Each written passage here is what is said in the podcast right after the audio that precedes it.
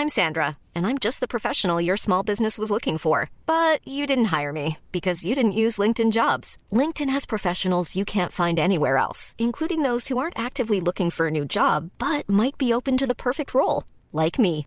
In a given month, over 70% of LinkedIn users don't visit other leading job sites. So if you're not looking on LinkedIn, you'll miss out on great candidates like Sandra. Start hiring professionals like a professional. Post your free job on linkedin.com/people today.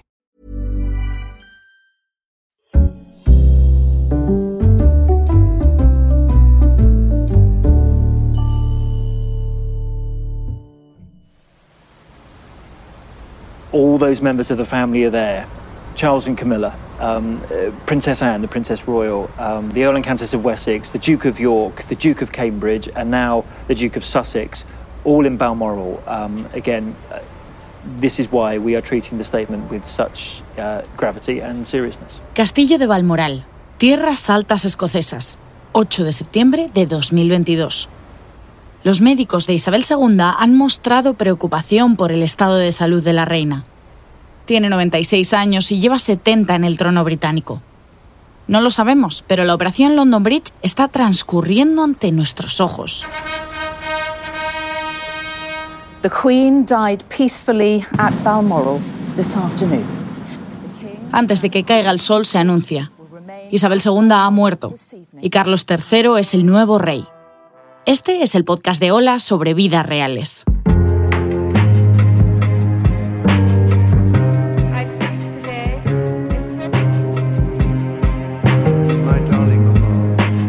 Carlos III y las mujeres.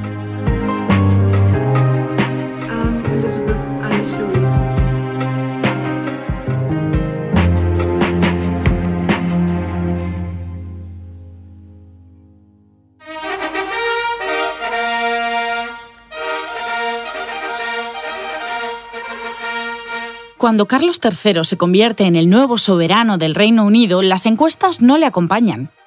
Jerarquía y popularidad, en su caso, no están unidas. Los datos extraídos de los principales rankings del 2022 son claros. Isabel II es la gran favorita. El suyo es un legado con el que es imposible competir. Y después no está él. Le adelanta su nuera, Kate, la nueva princesa de Gales. Y después está su hermana, la princesa Ana. Incluso le gana en popularidad su sobrina, Zara Phillips, que aunque es menos conocida, es más querida, a pesar de que no tiene ni título ni papel institucional. A Carlos III esto no le pilla por sorpresa, porque esta es su vida. La suya es la historia de un cuerpo celeste que una y otra vez es eclipsado. Él ha nacido para ser la estrella que más brille. Sin embargo, está en un sistema planetario en el que orbitan mujeres fuertes, carismáticas y populares. Maestras, compañeras, aliadas o enemigas, todas terminan por hacerle sombra. Carlos III tenía tres años cuando murió su abuelo, el rey Jorge VI, y su madre inició una andadura de siete décadas en el trono británico. Al margen de las múltiples crisis que enfrentó, Isabel II ejerció un liderazgo tan legendario como su longevidad así que es previsible que su figura destaque sobre los reinados venideros, como sucedió con su tatarabuela, la reina Victoria.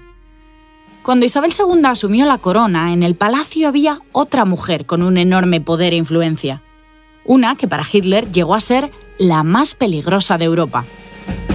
Elizabeth Bowes Lyon, una plebeya de clase alta que se convirtió en reina sin quererlo y pasó a la historia como la reina madre, porque era la madre de Isabel II. Tras su imagen, que la edad dulcificó y a la que recordamos vestida con colores pastel, perlas y plumas, se escondía una mujer de acero. Ella se negó a dejar el Palacio de Buckingham mientras lo bombardeaban en septiembre de 1940, porque sabía, igual que el Führer, de su enorme capacidad para elevar la moral británica. Ella tenía más encanto y atractivo que cualquier otra persona que hubiera nacido dentro de la familia real fue el primer nexo de unión entre el pueblo y la monarquía. Y el reinado de su marido, un hombre inseguro que no había sido preparado para asumir la jefatura del Estado, hubiera sido muy distinto sin ella. Mis hijas no se van sin mí. Yo no me voy sin el rey y el rey nunca se irá. Su respuesta se convirtió en un lema y le valió el apoyo de los británicos el resto de su vida. Carlos encontró en su abuela a una aliada. La reina madre alimentó su interés por el arte, estuvo pendiente de él y, según la biógrafa Sally Bedell Smith, intercedía a su favor ante el implacable duque de Edimburgo. Isabel II había delegado en su marido todas las cuestiones domésticas, también las que afectaban a los hijos el duque de Edimburgo solía ser duro con el pequeño príncipe. Pensaba que así lo fortalecía para el futuro. Carlos buscó cariño en su abuela y también en su niñera, mientras que su madre era una figura lejana, glamurosa y ocupada, a la que no había que molestar porque estaba reinando. Con el paso de los años, la relación madre e hijo varió. Él buscó su aprobación durante toda la vida. Se resignó a que sus hermanos pequeños, los príncipes Andrés y Eduardo, recibieran el tiempo y el cariño que él no tuvo, y casi al final consiguió crear un vínculo cercano. To my darling mamá, as you begin your last great journey to join my dear late papa, I want simply to say this. Thank you. Su abuela y su madre no fueron las únicas mujeres poderosas en el universo del joven Carlos.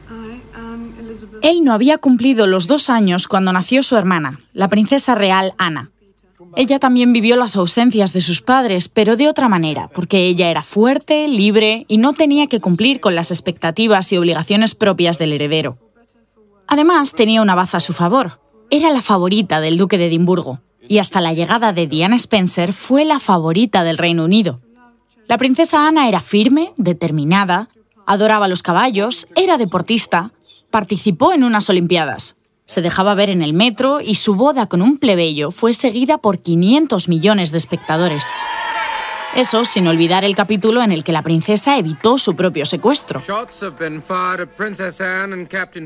Quiero que venga conmigo y quiero dos millones de libras, le dijo un hombre tras interceptar su coche y disparar a su guardaespaldas y a su chofer. Ella contestó, Ni de coña, no tengo dos millones de libras. Hubo cuatro heridos de bala, pero la princesa se mantuvo firme. Miró a los ojos de su secuestrador y le dijo, ¡Corre! Y él corrió hasta que fue detenido. Esta conversación sucedió en 1974 y permaneció oculta hasta que fue desclasificada 30 años después. Así es Ana, una mujer que pronto comprendió que era una actriz secundaria, pero que se convirtió hasta el día de hoy en la más valorada de los cuatro hijos de Isabel II en el Reino Unido. Tras la reciente muerte de su madre, el fervor por la princesa Ana se disparó. Y eso fue porque exigió el mismo lugar y tratamiento que sus hermanos varones. Vistió uniforme militar, siguió a pie el cortejo fúnebre, un privilegio de hombres, y dominó la estoica pose Windsor. A Carlos le cuesta esconder sus sentimientos y se le nota más fuerte cuando Ana está a su lado. Ella es un eclipse parcial, ese que permite que el sol siga brillando, lo peligroso para Carlos III han sido los eclipses totales. Elton John reflected their feelings. Carlos tenía 33 años cuando entró en escena Diana Spencer, y ni él ni la familia real calcularon las consecuencias. Ahora sabemos que Carlos estaba enamorado de Camila, y Diana era prácticamente una niña fascinada por un príncipe. Era difícil que saliera bien. Diana de Gales se convirtió en la más querida de toda la familia real, dentro y fuera del país. La gente no ocultaba su devoción por ella ni su decepción cuando Carlos aparecía en solitario. Carlos, visiblemente incómodo, decía que no había encontrado la forma de dividir a Diana en dos. Sabía que todos querían un saludo de su mujer. El punto de inflexión sucedió en los años 90, cuando Diana de Gales, que ya no era una niña y disfrutaba de los focos, comenzó a contar su verdad. Primero a través de filtraciones y después en primera persona. De su entrevista con la BBC se recuerda la famosa frase de éramos tres en este matrimonio. Sin embargo, Diana trasladó otra idea clara con sus declaraciones. Con la atención de los medios llegaron muchos celos, una gran cantidad de situaciones complicadas surgieron a raíz de eso. Me ven como una amenaza. Pienso que todas las mujeres fuertes de la historia han transitado por un camino similar. nuestra fuerza causa miedo y confusión.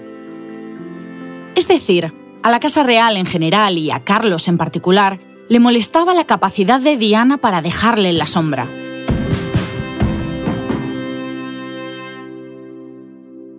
Tras estas declaraciones, la popularidad de Carlos se desplomó.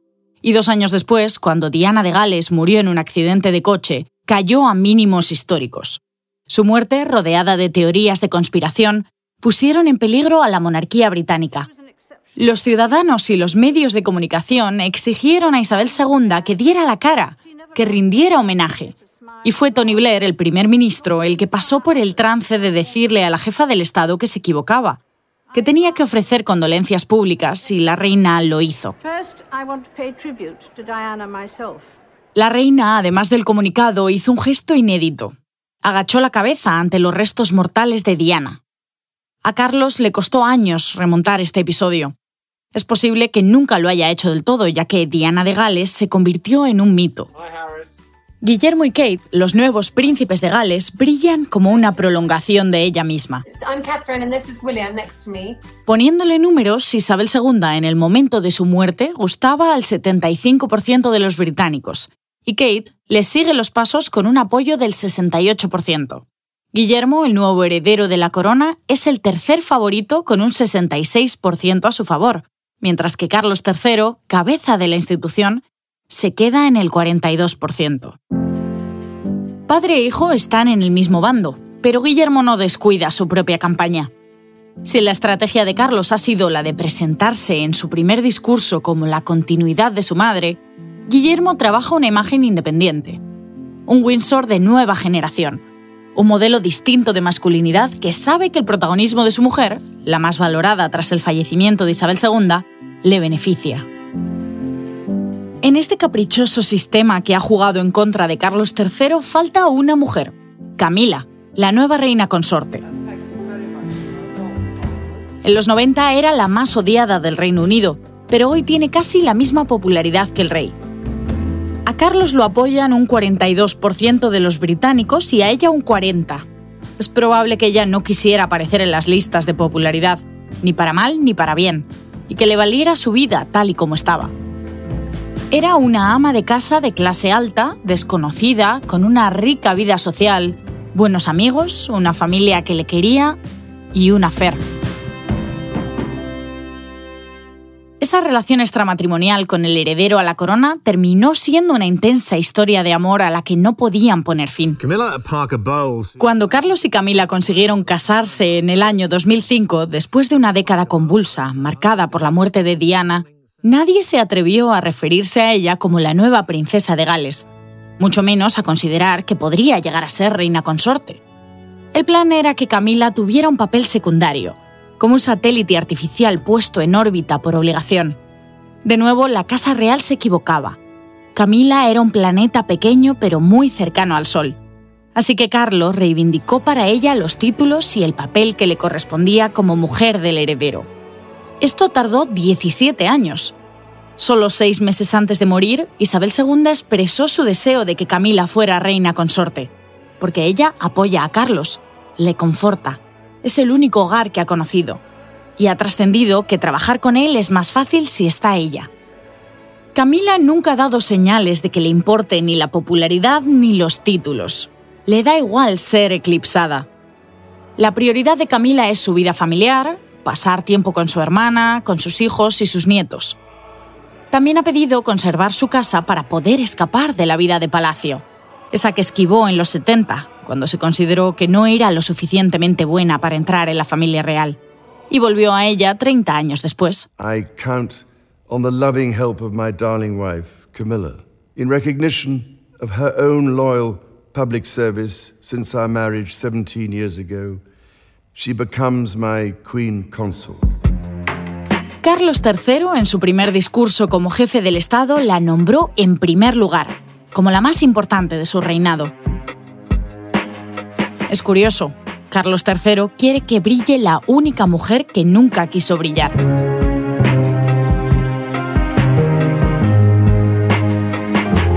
Una idea original de Ola. Guión Sira Acosta. Coordinación y producción, Ana Toro. Locución Marina Ortiz. Dirección Mercedes Urrea. Consultoría editorial, diseño sonoro y edición, así como suena.